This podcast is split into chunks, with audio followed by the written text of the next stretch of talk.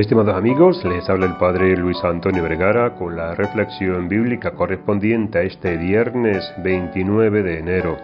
El Evangelio está tomado de San Marcos capítulo 4 del 26 al 34. Y hoy celebramos a un miembro de los misioneros del Verbo Divino, a San José Frei Nádames, quien nació el 15 de abril del año 1852 en el norte de Italia. Bautizado el mismo día de su nacimiento, heredó de su familia una fe sencilla pero tenaz. Ya durante sus estudios teológicos en el Seminario Mayor Diocesano de Bresanone, comenzó a pensar seriamente en las misiones extranjeras como una posibilidad para su vida.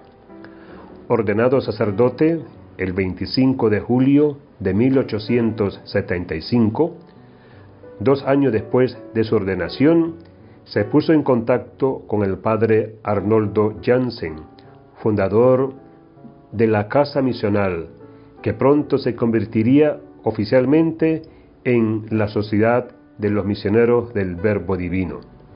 Con el permiso de su obispo, José Frenádemes llegó a la casa misional de Stael en agosto de 1878 y el 2 de marzo de 1879 recibió la cruz misional y partió hacia China junto con otro misionero verbita, el padre Juan Bautista Anser.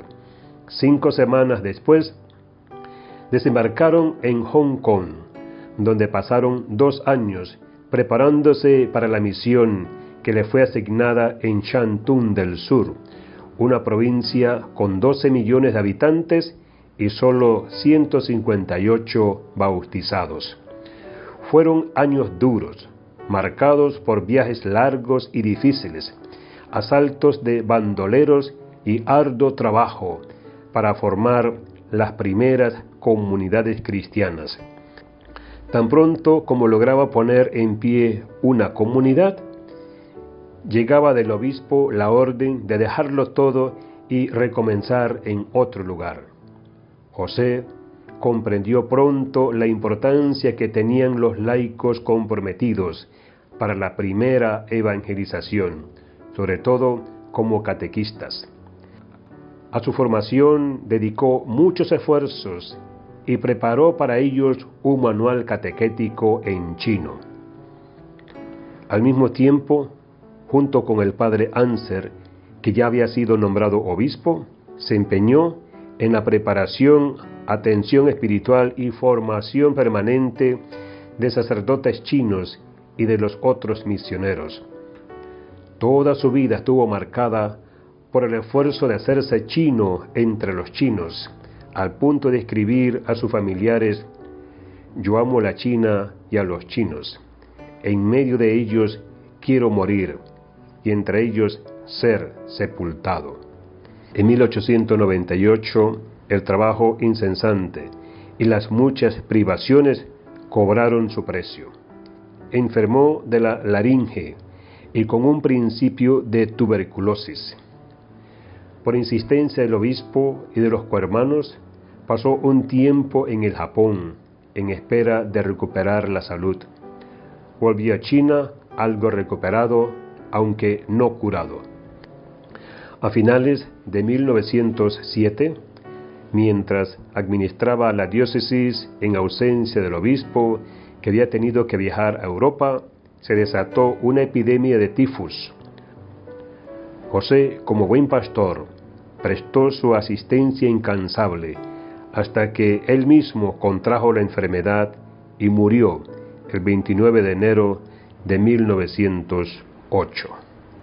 Freinademes supo describir y amar profundamente la grandeza de la cultura del pueblo al que había sido enviado. Dedicó su vida a anunciar el Evangelio, mensaje del amor de Dios a la humanidad, y a encarnar ese amor en la comunión de comunidades cristianas chinas. Animó a esas comunidades a abrirse en solidaridad con el resto del pueblo chino. Entusiasmó a muchos chinos para que fueran misioneros de sus paisanos, como catequistas, religiosos, religiosas y sacerdotes. Su vida entera fue expresión de lo que fue su lema. El idioma que todos entienden es el amor. Fue canonizado por el Papa Juan Pablo II el 5 de octubre del año 2003. Que Dios los bendiga a todos.